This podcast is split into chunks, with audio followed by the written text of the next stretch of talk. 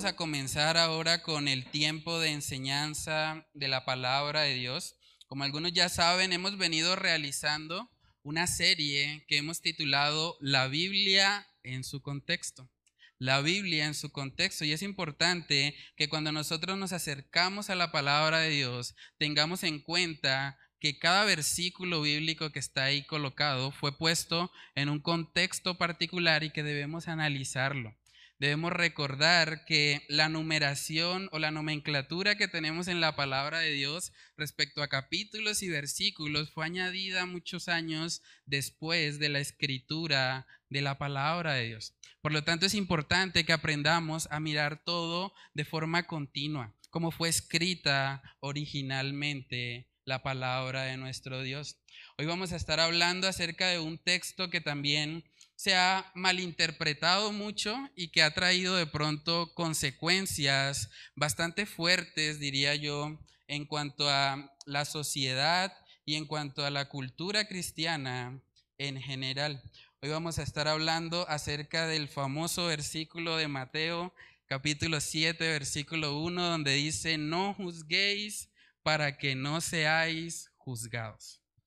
Este es un texto que mucha gente ha utilizado y se ha convertido de alguna manera como, como en un escudo, como en una bandera que han colocado ahí aquellos que de pronto abrazan el relativismo moral, que enseñan que cada uno tiene su propia moral, que cada uno puede pensar de cierta manera y utilizan textos como este para decir, bueno, usted a mí no me juzgue. Yo estoy viviendo eh, la vida como yo quiero, pero usted no me puede juzgar, porque mire que la Biblia dice en Mateo capítulo 7, verso 1, no juzguéis para que no seáis juzgados. Muchas personas eh, han utilizado de verdad este pasaje y lo han utilizado con, con ese propósito, con el propósito de de alguna manera protegerse de lo que pueden ser las críticas o los señalamientos respecto a la palabra de Dios. Es triste, cuando yo preparaba esto me di cuenta en las redes sociales hay un cantante famoso, no voy a decir el nombre para no generar de pronto controversia respecto a eso, pero hay un cantante famoso cristiano que hace poco salió diciendo abiertamente que era homosexual. Y estaba diciendo, bueno, yo he decidido vivir por este estilo de vida y es lo que voy a hacer de aquí en adelante. Y uno puede entrar en la publicación y mirar los comentarios de la gente. Y se da cuenta uno cómo mucha gente dice, pero ¿quiénes somos nosotros para juzgar? Pues eso solamente lo juzgará Dios. No debemos meternos ahí. Él se entenderá con Dios. Y vemos que mucha gente utiliza incluso pasajes bíblicos como este para tratar de enseñar que no debemos juzgar bajo ninguna circunstancia que cada uno debe vivir su vida sin meterse en la vida de los demás y listo, y así todos contentos. Pero vamos a ver si a la luz de la palabra de Dios realmente eso es lo que nos está enseñando este pasaje. Pero antes de comenzar, vamos a orar y a pedir la dirección del Señor para que sea Él el que nos dirija en este tiempo y el que hable directamente a nuestros corazones. Padre, te damos muchas gracias, Señor, por este tiempo tan especial que tú nos concedes, Señor, para reunirnos como iglesia, para orar los unos por los otros. De verdad que es muy especial, Señor, cuando como hermanos en la fe podemos interceder los unos por los otros de acuerdo a las necesidades que cada uno ha manifestado, Señor. Padre, oramos para que ahora que nos disponemos a estudiar tu palabra, que sea tu Espíritu Santo, Señor, trayéndonos convicción, que sea tu Espíritu Santo guiándonos y enseñándonos, Señor, para que sepamos cómo debemos conducirnos. Ayúdanos, Señor, a poder entender este pasaje bíblico a la luz, Señor, de su contexto y a la luz de lo que tú has revelado también a lo largo de toda la palabra de Dios. Padre, ayúdanos en este tiempo, te lo pedimos, Señor, en el nombre de Cristo Jesús. Amén y amén. Bueno, hermanos, entonces como les venía comentando, este versículo bíblico de Mateo capítulo 7, verso 1, lo han utilizado mucho para de alguna manera protegerse de cualquier tipo de señalamiento, cualquier tipo de críticas Y pues es triste que incluso los mismos creyentes, los mismos cristianos, muchas veces están defendiendo a los falsos maestros, a personas que abiertamente están hablando en contra de la palabra de Dios y para defender a esos falsos maestros utilizan un pasaje como este. Y dicen, no, es que no hay que juzgarlo, Dios lo juzgará. No debemos meternos en eso. Pero vamos a estar viendo hoy, hermanos, a la luz de la palabra, que cuando miramos ese texto en su contexto, realmente no está enseñando que no debemos juzgar nunca. De hecho, el mismo contexto nos muestra que para el creyente es una necesidad juzgar. Hay muchos mandamientos en la palabra de Dios que no podemos cumplir si no juzgamos. Debemos emitir un juicio de acuerdo a lo que sucede a nuestro alrededor y de acuerdo también a las personas que de alguna manera nos están enseñando. Eso lo vamos a ver más adelante. Vamos a comenzar con la definición de juzgar. El diccionario bíblico griego define juzgar como determinar si el comportamiento de alguien es contrario a la ley. ¿Cuál ley en este caso? La ley de Dios. Y sentenciar lo procedente. Entonces, cuando hablamos de juzgar, hablamos de eso, de determinar si un comportamiento está acorde a la palabra de Dios y también sentenciar qué sería lo procedente de acuerdo a lo que enseña la palabra de Dios. Básicamente estamos hablando de eso. Ahora vamos a mirar Mateo capítulo 7, uno de los principios hermenéuticos que estamos eh, aplicando en esta serie es que todo texto debe mirarse a la luz de su contexto inmediato. ¿Cierto? Entonces vamos a leer el contexto inmediato de Mateo capítulo 7, versículo 1, para ver si la enseñanza total del pasaje es que no debemos juzgar nunca. Vamos ahí, Mateo capítulo 7, versículos del 1 al 6, dice lo siguiente. No juzguéis para que no seáis juzgados, porque con el juicio con que juzgáis, seréis juzgados, y con la medida con que medís, os será medido. ¿Y por qué miras la paja que está en el ojo de tu hermano y no echas de ver la viga que está en tu propio ojo? ¿O cómo dirás a tu hermano, déjame sacar la paja de tu ojo y aquí la viga en el ojo tuyo? Hipócrita, saca primero la viga de tu propio ojo y entonces verás bien para sacar la paja del ojo de tu hermano. No deis lo santo a los perros ni echéis vuestras perlas delante de los cerdos, no sea que las pisoteen y se vuelvan y os despedacen. Hermanos, aquí vemos que el contexto inmediato de este pasaje nos está mostrando que el autor de esto, que es nuestro Señor Jesucristo, está juzgando. Si nosotros entendemos que el versículo 1 se trata de no juzgar nunca, Jesús mismo está transgrediendo lo que está diciendo cuando en el versículo 5 dice hipócrita. Y sabemos a la luz de la palabra de Dios que nuestro Señor Jesús nunca pecó. Por lo tanto, esa no puede ser la interpretación correcta. Jesús les está llamando hipócritas precisamente porque están juzgando sin examinarse primero, están juzgando de forma hipócrita y están juzgando aquello que ellos mismos practican, incluso mucho peor. Jesús hace una comparación entre una paja y una viga. Ahorita vamos a ver un poco más acerca de eso. Pero realmente el mismo contexto nos está mostrando a nuestro Señor Jesús juzgando. También vemos ahí en el versículo 6 que se usa una expresión bastante fuerte. Mateo capítulo 7, verso 6 dice, no deis lo santo a los perros, ni echéis vuestras perlas delante de los cerdos, no sea que las pisoteen y se vuelvan y os despedacen. ¿Saben que la única forma de poder cumplir con ese mandamiento es juzgando? ¿Cómo vamos a saber quiénes son los perros, quiénes son los cerdos? Sabemos a la luz de la palabra de Dios que los perros y los cerdos eran considerados animales inmundos de acuerdo a la ley levítica. Y también podemos ver en el Nuevo Testamento que el apóstol Pablo muchas veces utilizó el término perro para referirse a los falsos maestros aquellos que iban en contra al mensaje de la palabra de Dios. Pero hermanos, la única forma de poder aplicar eso es haciendo un juicio. Hay que analizar lo que las personas están diciendo y mirar si esas personas están completamente reacias al Evangelio, no quieren saber nada llega un punto en el que eventualmente ya no hay que seguir insistiendo. No hay que echarle las perlas a los cerdos. Nosotros vemos en el libro de Hechos que los discípulos tuvieron que lidiar precisamente con personas así. Vamos a verlo, Hechos capítulo 19, versículos del 8 al 9. Veamos ahí lo que dice. Dice, y entrando Pablo en la sinagoga, habló con denuedo por espacio de tres meses, discutiendo y persuadiendo acerca del reino de Dios.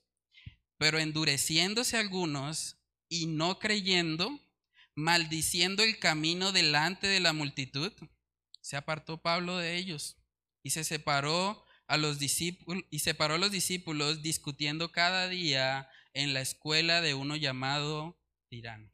Aquí vemos al apóstol Pablo en Éfeso, estaba teniendo ahí discusiones, estaba persuadiéndoles, pero una vez que la persona se endureció totalmente y no quería ya recibir más la palabra de Dios, solo quería contender, él se separó. También vemos que los discípulos en ciertas oportunidades tenían que salir de ciertas casas sacudiéndose los pies porque eventualmente las personas no querían recibir el Evangelio. Y la única forma de poder hacer eso es precisamente juzgando. Hay que discernir, hay que mirar si realmente esas personas a las que les estamos hablando realmente tienen un corazón completamente endurecido o si son personas que están siendo receptivas al mensaje de salvación. Hermanos, es importante que nosotros entendamos que la Biblia nunca nos manda a que dejemos de juzgar. De hecho, una, una evidencia de madurez espiritual es que podemos juzgar de acuerdo a la palabra de Dios lo que estamos escuchando. Eso es una evidencia de que hemos crecido espiritualmente, porque la palabra de Dios es nuestra guía. Otra cosa que han dicho mucho respecto a este pasaje de Mateo capítulo 7 es que la cláusula que está ahí en el versículo 1 de alguna manera se convierte como en un comodín para los que tratan de defender que no se debe juzgar nunca. Dice ahí, no juzguéis para que no seáis juzgados. Entonces mucha gente dice, si ve ya, ¿qué hay que hacer? Pues no juzgar a nadie y listo. Y entonces nadie me juzga a mí y ya, y todos felices. Pero realmente a la luz de la palabra de Dios vemos que todos los hombres vamos a comparecer en un juicio. Eso no se va a eliminar por el simple hecho de que dejemos de juzgar. En Hebreos capítulo 9, en el verso 27 dice claramente, y de la manera que está establecido para los hombres que mueran una sola vez y después de esto el juicio. Ya está establecido, todos los hombres vamos de alguna manera a estar en un juicio delante de nuestro Dios. Eso no se va a quitar porque nosotros no juzguemos. Entonces realmente tratar de interpretar eso de esa manera sería ignorar el resto del consejo de la palabra de Dios. También en Romanos capítulo 14, en el versículo 12, vemos que dice que cada uno dará cuenta a Dios de sí. Romanos capítulo 14, versículo 12 dice, de manera que cada uno de nosotros dará a Dios cuenta de sí. Entonces, ¿a qué hace referencia este, esta cláusula que de pronto aparece ahí? Vamos a verlo, porque el contexto precisamente nos ayuda a entender eso. Ya sabemos que no hace referencia al juicio que vamos a tener todos después de la muerte. Ese juicio es inevitable. Todos vamos a estar ahí. Entonces, ¿a qué tipo de juicio se refiere cuando dice para que no seáis juzgados. Y aquí es donde es útil recordar que la palabra de Dios o que la división en versículos y capítulos no fue inspirada por el Señor. Por eso cuando nosotros leemos de continuo, se entiende mejor a qué hace referencia esa última cláusula de para que no seáis juzgados. Vamos a leer Mateo 7 del 1 al 2 de corrido. Dice, no juzguéis para que no seáis juzgados porque con el juicio con que juzgáis, seréis juzgados. Y con la medida con que medís, os será medido. Lo que Jesús está diciendo aquí, hermanos, es que si nosotros juzgamos desproporcionalmente a otra persona, si no lo hacemos con justo juicio, sino que lo hacemos de pronto exagerando lo que esa persona está viviendo o de forma hipócrita, pues con esa misma magnitud que estamos juzgando, el Señor también nos va a juzgar a nosotros. De eso se trata. Realmente lo que el texto nos está mostrando no es que no debemos juzgar nunca, es que debemos juzgar de la forma correcta. Y si seguimos leyendo ahí en el versículo 3, vamos a ver que el Señor da una ilustración, una ilustración que nos ayuda a entender cómo no se debe juzgar. Vamos a leerlo. Mateo capítulo 7 en el versículo 3 dice, ¿y por qué miras la paja que está en el ojo de tu hermano y no echas de ver la viga que está en tu propio ojo? ¿O cómo dirás a tu hermano, déjame sacar la paja de tu ojo y he aquí la viga en el ojo tuyo? Hipócrita, saca primero la viga de tu propio ojo y entonces verás bien para sacar la paja del ojo de tu hermano. Hermanos, la realidad es que por nuestra naturaleza pecaminosa tendemos a juzgar severamente a los demás y a más bien ser blandos y misericordiosos con nosotros mismos. Hay una historia en el Antiguo Testamento, ustedes pueden leerla en 2 de Samuel capítulo 12. Ahí habla acerca del el pecado de David cuando fue confrontado por Natán. Natán el profeta llega y le cuenta una historia. Le cuenta una historia precisamente a David y le habla acerca de alguien que dejó perder eh, o que robó más bien una, una oveja. Y vemos que el juicio de David respecto a esa historia hipotética fue totalmente severo. Él dijo, ese hombre es digno de muerte. Luego vemos a Natán diciéndole, ese hombre eres tú. Él le confrontó con su pecado. Porque la tendencia, hermanos, en nuestros corazones es saber grande el pecado de los demás, pero el de nosotros no. Eso es lo que Jesús está condenando acá. Está diciendo, pero mientras tú tienes una viga en tu ojo, estás allá tratando de sacar una, una paja en el ojo de, de tu hermano. Eso no está bien. Más bien limpia primero tu viga para que luego, cuando estés limpio, ya puedas ir y efectivamente ayudarle a tu hermano. Hay una imagen que de pronto nos muestra un poco eso. Dicen que, que una imagen vale más que mil palabras. Entonces, vamos a ver eso. La forma gráfica de Mateo 7, del 3 al 4, sería esto. Una persona con una viga en su ojo tratando de decir, bueno, permíteme extraer la paja de tu ojo. Así se ve una persona cuando está tratando de juzgar aquello que también practica, aquello que de alguna manera está desagradando a nuestro Señor. Y esto tiene muchas implicaciones prácticas, hermanos. Muchos podrían pensar, bueno, pero si ese es el, el requisito, digamos, para poder juzgar a otra persona, yo como que mejor no me meto en eso.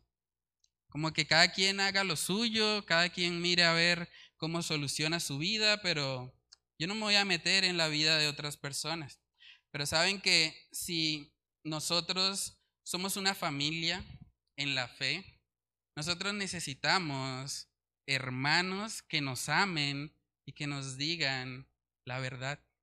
Hermanos que nos puedan exhortar cuando nosotros de pronto estamos desviándonos del propósito de Dios para nuestras vidas. Parte de ser una familia en la fe implica eso. Si usted ve a su hermano pecando y no le dice nada, usted no le ama. Porque usted es indolente respecto a su condición pecaminosa. Bueno, allá él. Esa indiferencia no está acorde con el amor que Dios ha derramado en nuestros corazones. En Proverbios capítulo 27 vamos a ver, Proverbios capítulo 27, versículo 6, dice, fieles son las heridas del que ama, pero importunos los besos del que aborrece. Una persona cuando nos ama, no le importa si de pronto va a sufrir un poco, de pronto va a recibir una reacción eh, grosera tal vez, una reacción orgullosa porque naturalmente no nos gusta que nos exhorten, pero Una persona que genuinamente nos ama va a buscar exhortarnos para que crezcamos a la imagen del Señor. Lo que Jesús quiere eh, evitar con este pasaje bíblico es que juzguemos de pronto de forma condenatoria, creyéndonos superiores a los demás. Eso no está bien, para nada. Nosotros cuando vamos a juzgar a otra persona debemos recordar que somos igual de débiles. Si nosotros no estamos cometiendo el pecado que esa persona está cometiendo en ese momento, es por la pura gracia de Dios. Nosotros no debemos jactarnos porque seamos aparentemente más santos que otros, para nada. Debemos acercarnos con mansedumbre y reverencia y exhortar siempre conforme a lo que enseña la palabra de Dios. Por otro lado, mucha gente cuando llega a este pasaje piensa, bueno, pero entonces yo nunca puedo exhortar a nadie, porque pues yo peco todo el tiempo. Pero realmente este pasaje no está hablando de que no debemos juzgar si pecamos, porque todos pecamos. Si así fuese, realmente yo no podría estar aquí parado predicando. Nadie podría nunca decir nada porque no podemos juzgar. Pero realmente lo que el pasaje nos está mostrando aquí, hermanos, es que al momento de hacer la exhortación, nosotros debemos examinarnos primero. Debemos mirar realmente cómo estamos alguien de pronto dice, no, pues yo estoy practicando ese, mismo pecado, entonces yo mejor no le digo nada porque yo estoy igual, entonces dejémoslo así. Pero eso no es lo que dice el texto. El texto dice, saca primero la viga de tu propio ojo y entonces verás bien para sacar la paja del ojo de tu hermano. No dice que seas indiferente ante el pecado de él. Antes, anima a que nos limpiemos de eso que sabemos que no le agrada al Señor, para luego poder acercarnos y ayudar a ese hermano que de pronto está en una lucha con el pecado. A veces hay gente que dice, bueno, em, ¿tú qué me vas a hablar a mí de, de llegar tarde a la iglesia si yo me acuerdo, hace tres años tú llegaste tarde a la iglesia? Y hay gente que está guardando de alguna manera un récord para que cuando vengan y le, juzguen o le exhorten, ah, pero usted también. Ah, pero acuérdese, allá en el 2019, más o menos en marzo, usted llegó tarde una vez también, entonces no me diga nada. Pero realmente, hermanos, debemos tener mucho cuidado con ese tipo de actitud, porque puede ser que esa persona sea como, como esta que menciona Jesús, puede ser que se haya sacado la viga, ya él dejó ese pecado atrás, y ahora está procurando vivir en santidad. Entonces no seamos orgullosos cuando las personas se nos acercan para decirnos que de pronto estamos actuando mal. Debemos pedirle al Señor que nos dé la humildad de recibir todo tipo de exhortación. Hermanos, las exhortaciones son cosas que nos, nos animan, son cosas que el Señor ha establecido también en su palabra para nuestro bien. En Hebreos dice que debemos exhortarnos cada día cada día para que ninguno se endurezca por el engaño del pecado. Entonces lo que está condenando este pasaje no es el hecho de juzgar siendo pecadores, sino más bien de juzgar siendo hipócritas, practicando lo mismo que estamos condenando. Hermanos, podemos ver muchas veces que Incluso dentro de los mismos círculos cristianos nos cuesta mucho la idea del perdón. Y quiero enfatizar eso porque a veces eh, uno se encuentra con personas que, que a pesar de ser hermanos en la fe, no se la llevan bien. Y dicen, no, es que yo el hermano no, no lo paso. Y uno dice, pero ¿por qué? Si Cristo nos ha perdonado, si Él ha clavado en la cruz todos nuestros pecados, ¿por qué tener ese tipo de resentimientos? Nosotros no debemos juzgar a las personas por su vida pasada, no debemos juzgar a las personas por algún pecado que nos hicieron de pronto. Debemos aprender a perdonar. Hay un autor bíblico que decía que el amor no guarda un registro de las ofensas, sino que perdona en respuesta al perdón de Dios. Entonces, hermanos, lo que este pasaje nos está enseñando es que debemos juzgar, pero de la manera correcta.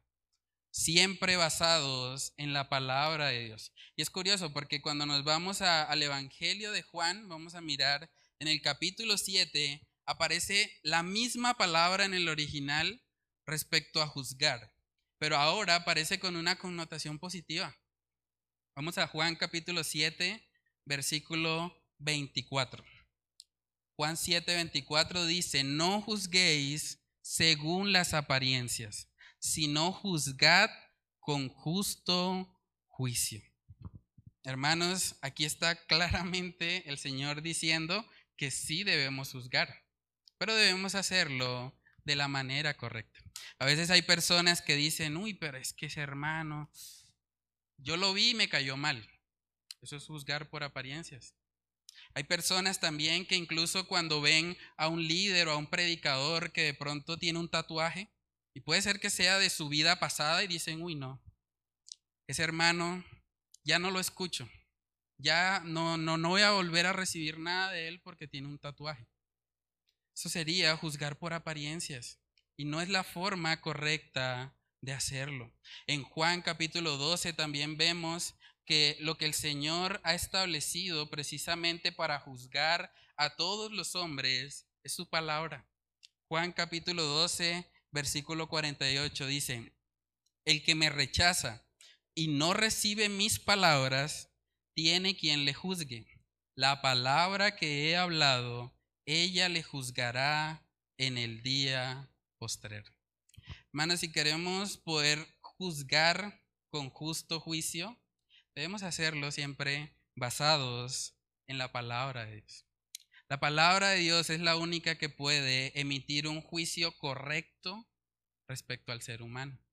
Y es muy importante que nosotros entendamos que como creyentes no solamente debemos eh, juzgar de la manera correcta, sino que debemos estar atentos a la proliferación de los eh, falsos maestros. Y eso es lo que vamos a ver aquí más adelante.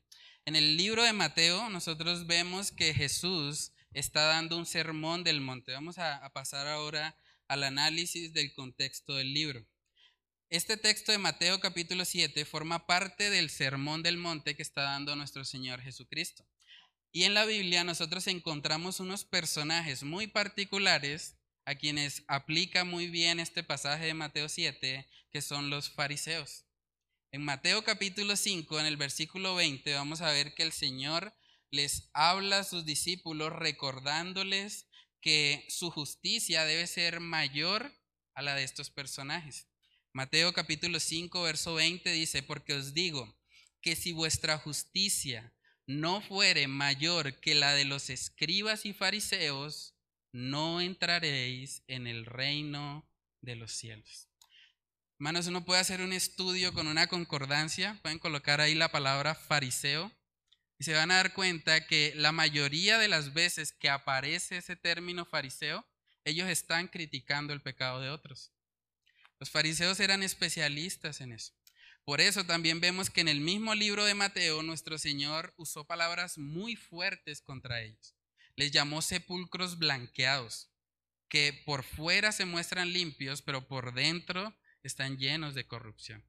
Eran personas a las cuales les aplicaba muy bien este pasaje, porque teniendo una viga en su propio ojo querían condenar a los demás.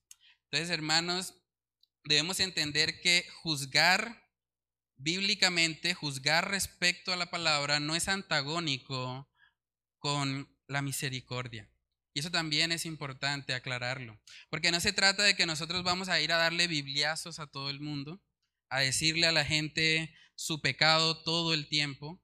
Nosotros debemos ser personas misericordiosas. Ahorita más adelante vamos a ver que con misericordia y verdad es que se corrige el pecado. Se necesitan ambas cosas. Hay gente que solamente se enfoca en la verdad y dice, yo sí le canto la tabla a cualquiera, y hay otros que de pronto son demasiada misericordia y terminan convirtiéndose en alcahuetas. Pero debemos buscar un equilibrio entre esas dos cosas. En el mismo libro de Mateo, en el capítulo 5, vemos que el Señor habla acerca de la importancia que tiene la misericordia. Mateo capítulo 5, verso 7 dice, bienaventurados los misericordiosos, porque ellos alcanzarán misericordia. Entonces, el hecho de juzgar bíblicamente no significa que dejemos de ser misericordiosos. Jesús no dejó de ser misericordioso con los fariseos, aún llamándoles sepulcros blanqueados. Entonces, debemos tener eso muy claro. También en Mateo capítulo 7, vemos que el Señor les habla a sus discípulos acerca de guardarse de los falsos profetas. Mateo capítulo 7, verso 15 dice, guardaos de los falsos profetas que vienen a vosotros con vestidos de ovejas, pero por dentro son lobos rapaces. Por sus frutos los conoceréis. ¿Acaso se recogen uvas de los espinos o higos de los abrojos? Así, todo buen árbol da buenos frutos, pero el árbol malo da frutos malos. No puede el buen árbol dar malos frutos, ni el árbol malo dar frutos buenos. Todo árbol que no da buen fruto es cortado y echado en el fuego. Así que por sus frutos los conoceréis. Hermanos, este texto nos está mandando directamente a juzgar el fruto de aquellos que se presentan como profetas para mirar si realmente lo son, para ver si realmente son personas o son hombres de Dios. Entonces es muy importante que nosotros juzguemos y examinemos lo que estamos recibiendo y el fruto de las personas que nos están enseñando la palabra de Dios. También en Mateo capítulo 18 se encuentra el famoso pasaje de de la disciplina eclesiástica. La única forma de poder aplicar este pasaje es juzgando. Y no juzgamos porque nos creamos superiores a los demás, juzgamos porque es la palabra de Dios la que nos guía. Es ella nuestro manual respecto a cómo debemos comportarnos. Mateo 18, versículo 15 dice, por tanto, si tu hermano peca contra ti, ve y repréndele estando tú y él solos si te oyere, has ganado a tu hermano.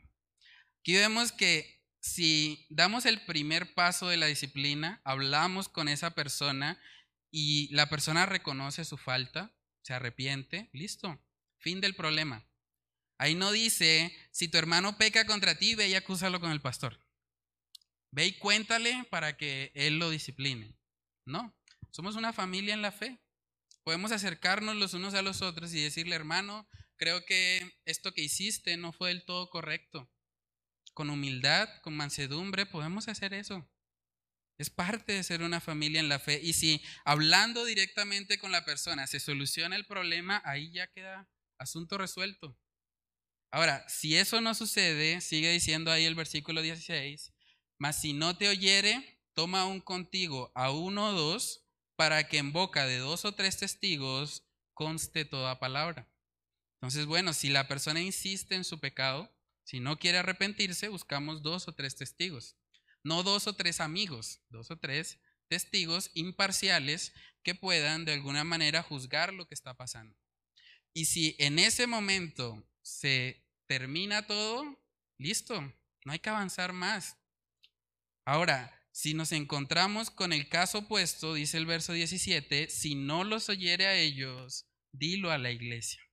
Y si no oyere a la iglesia, tenle por gentil y publicano.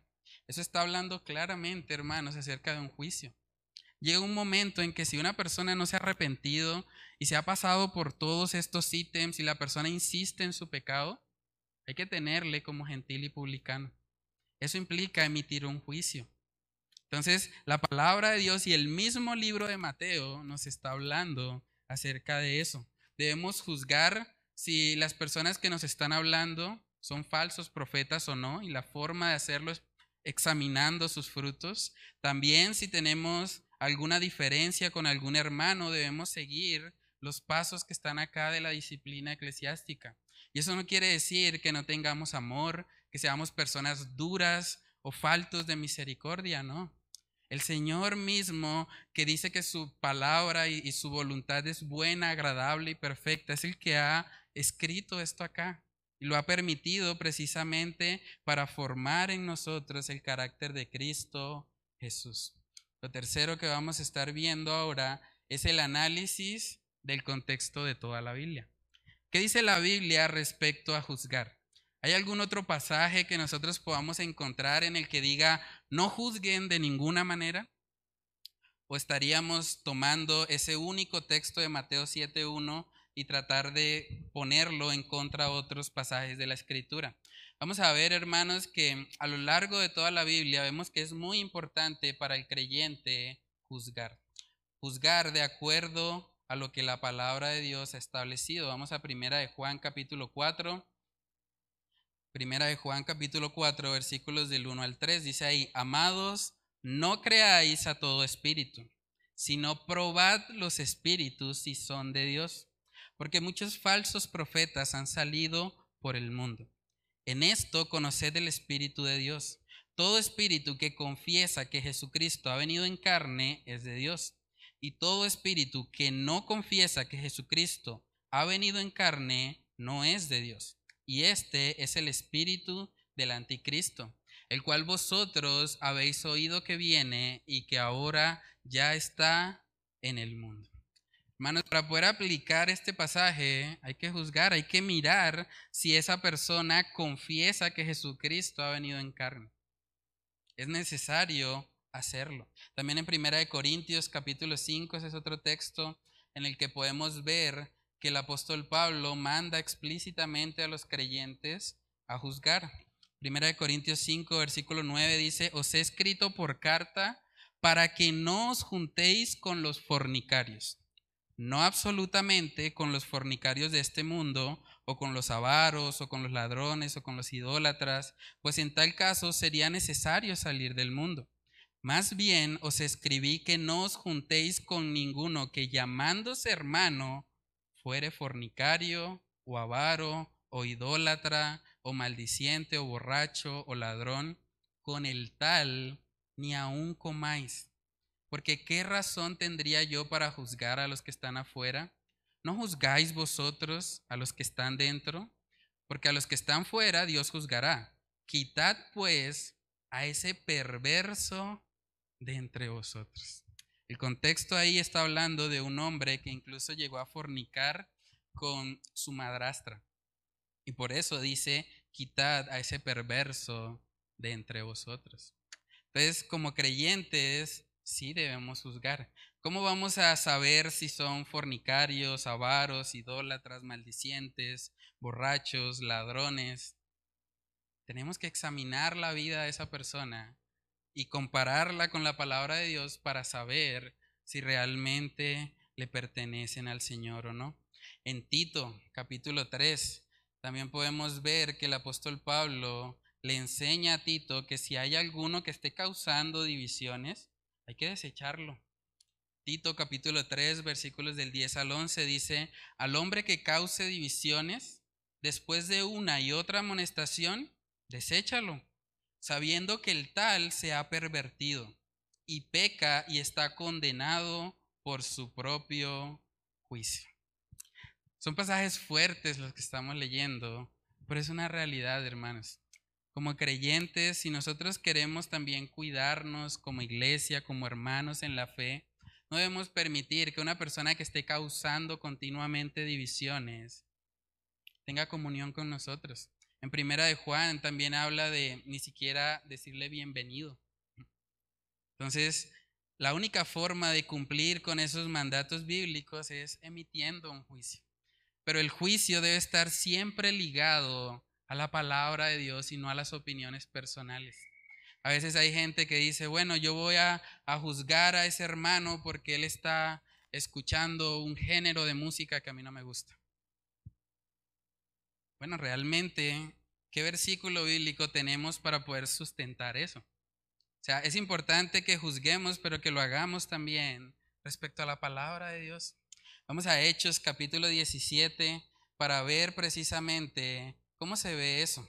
En Hechos capítulo 17 nosotros podemos ver al apóstol Pablo predicando la palabra de Dios junto con Silas y se mencionan unas personas ahí que eran de Berea y precisamente se les alaba por, porque eran personas que estaban juzgando todo lo que recibían a la luz de la palabra de Dios. Dice Hechos 17, verso 10, inmediatamente los hermanos enviaron de noche a Pablo y a Silas hasta Berea. Y ellos, habiendo llegado, entraron en la sinagoga de los judíos, y estos eran más nobles que los que estaban en Tesalónica, pues recibieron la palabra con toda solicitud, escudriñando cada día las escrituras para ver si estas cosas eran así. Aquí vemos a los de Berea dándonos ejemplo, escudriñando si la palabra de Dios está acorde con lo que están recibiendo. Saben que vivimos en una sociedad que constantemente está diciendo que la verdad es relativa, que cada uno puede tener su propia moral. Y en medio de una cultura como esta, es muy importante que nosotros estemos cimentados en la palabra de Dios. ¿Cómo vamos a responder cuando una persona nos diga, bueno, yo creo que practicar la homosexualidad está bien? Yo no le hago daño a nadie, yo no me meto con nadie. ¿Cuál es el problema? O yo creo que para casarse con una persona primero hay que irse a vivir, porque hay que ver si somos compatibles, vivir primero en unión libre y pues Luego miramos si nos casamos o no. ¿Qué vamos a hacer cuando esos argumentos lleguen? O cuando alguien nos diga, no, pues yo leí en un estudio que consumir pornografía una vez por semana estaba bien. Sí, porque eso ayuda al, sistema reproductivo. ¿Qué vamos a hacer cuando esas personas lleguen con esos argumentos? Tenemos que juzgar, hermanos, con la palabra de Dios. Lo que determina si algo es bueno o no, no es la sociedad, es la palabra de Dios. Dios es el que ha establecido qué es lo bueno y qué es lo malo. Y así todo el mundo esté aprobando algo que va en contra de la palabra de Dios, nosotros como creyentes debemos permanecer firmes y decir, así ha dicho el Señor. No me importa si el mundo quiere aprobar el aborto, Dios ha dicho otra cosa en su palabra. Yo voy a seguir lo que enseña la palabra de Dios, no los rudimentos de este mundo. Es muy importante que aprendamos a discernir a la luz de la palabra de Dios, que sea la palabra la que nos guíe.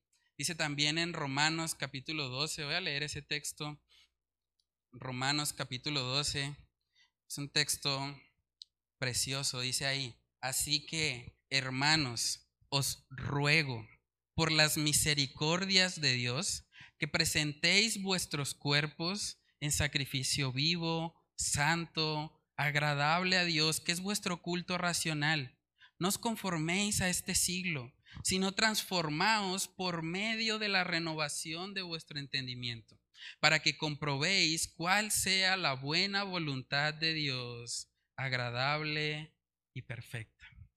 Hermano, no debemos conformarnos a este siglo. Y la forma de hacer eso es precisamente renovándonos con la palabra de Dios. Debemos atesorarla en nuestros corazones para que ella sea la lámpara a nuestros pies y la lumbrera a nuestros caminos. Cuando nosotros nos vamos a la palabra de Dios, podemos notar que Dios ha establecido que a través de ella es que vendrá el juicio. Vamos a leer eso nuevamente. Eso estaba en Juan capítulo 12, versículo 48. Dice, el que me rechaza y no recibe mis palabras, tiene quien le juzgue. La palabra que he hablado, ella le juzgará en el día posterior. Cuando nosotros compartimos el Evangelio de salvación con otra persona, no debemos hacerlo con un auge de superioridad o creyendo que nosotros hemos entendido y que esa persona todavía le falta. Debemos vernos como un mendigo predicándole a otro mendigo dónde encontrar el pan. Siendo nosotros o reconociendo nosotros que estábamos igual. Estábamos igual a ellos. La Biblia dice que nosotros todos los creyentes antes de nacer de nuevo estábamos muertos en nuestros delitos y pecados. Esa era nuestra condición. Y de muerto a muerto debemos hablarle a la otra persona porque nosotros también estuvimos en esa condición. Entonces es muy importante, hermanos, que permitamos que sea la palabra de Dios la que nos guíe, que sea la palabra de Dios la que nos dirija. Y es la palabra de Dios la que ha establecido que después de la muerte de cada persona va a haber un juicio. La única forma en la que usted puede salir bien librado de ese juicio es si viene a Cristo para salvación. No podemos salvarnos por nuestras propias obras. No importa cuánto usted se esfuerce, no va a poder ganar el cielo. Usted necesita reconocer que ha pecado y que Cristo es el único camino al Padre. ¿Saben que si nosotros no juzgamos también respecto a eso, ni siquiera podemos ser cristianos? Jesús dijo en Juan 14, 6, yo soy el camino, la verdad y la vida. Nadie viene al Padre si no es por mí. Usted tiene que decidir, o es verdad lo que Cristo está diciendo ahí, o vas a creer de pronto lo que te dicen que María es corredentora, o que Mahoma es el profeta que te va a acercar a Dios, o que a través de la meditación vas a llegar. Tienes que decidir, hay que juzgar ahí, hay que tomar una posición. ¿Realmente es verdad lo que Jesús dijo? Que solamente a través de Él hay salvación. Dicen Hechos también que no hay otro nombre bajo el cielo dado a los hombres en el que podamos ser salvos. Usted debe juzgar y decidir si cree eso o si va a creer en su propia opinión, en su propia perspectiva, en sus propios caminos. Hermanos, que la palabra de Dios sea trayéndonos convicción y guiándonos precisamente a juzgar con justo juicio, entendiendo que el juicio viene directamente de nuestro Señor. Vamos a orar. Padre, te damos muchas gracias, Señor, por este tiempo. Gracias por recordarnos, Señor, a través de tu palabra, que tú nos mandas, Señor, a que, a que juzguemos de la forma correcta, Señor. No nos estás diciendo en este pasaje que no debemos juzgar nunca, sino que debemos hacerlo recordando de dónde tú nos has sacado, recordando que no somos superiores a los demás y también examinando nuestras vidas, no sea que estemos practicando aquello que condenamos, Señor.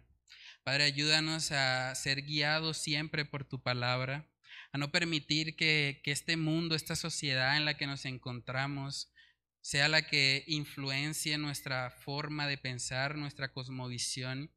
Ayúdanos a renovarnos siempre, continuamente, con tu palabra, Señor. Ayúdanos a que sea ella la lámpara a nuestros pies y la lumbrera a nuestros caminos. Que cada día podamos llenarnos de tu palabra y poder que podamos aplicarla, Señor. Oramos para que tú te glorifiques, Señor, que nos recuerdes tu palabra. Te lo pedimos, Señor, en el nombre de Cristo Jesús. Amén y amén.